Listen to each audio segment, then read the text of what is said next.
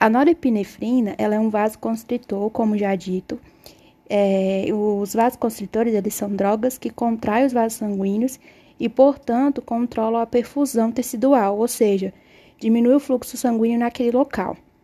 Ela possui apenas 25% da potência da epinefrina e a maioria das reações adversas ocorre com o uso de norepinefrina, como por exemplo a cefaleia intensa, né, dor de cabeça muito forte, decorrente de episódios transitórios de hipertensão arterial, assim como, como o caso de necrose, descamação tecidual, como a Jéssica já citou, risco de AVC hemorrágico também, agina e arritmia cardíaca.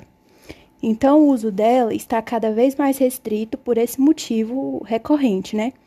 A noradrenalina, ela vai ter mais ação em alfa, 90%, do que em beta, que é só 10%. E a noradrenalina também aumenta esses riscos porque ela tem uma atuação maior no receptor alfa. Por isso não é um vasoconstritor tão seguro quanto a adrenalina.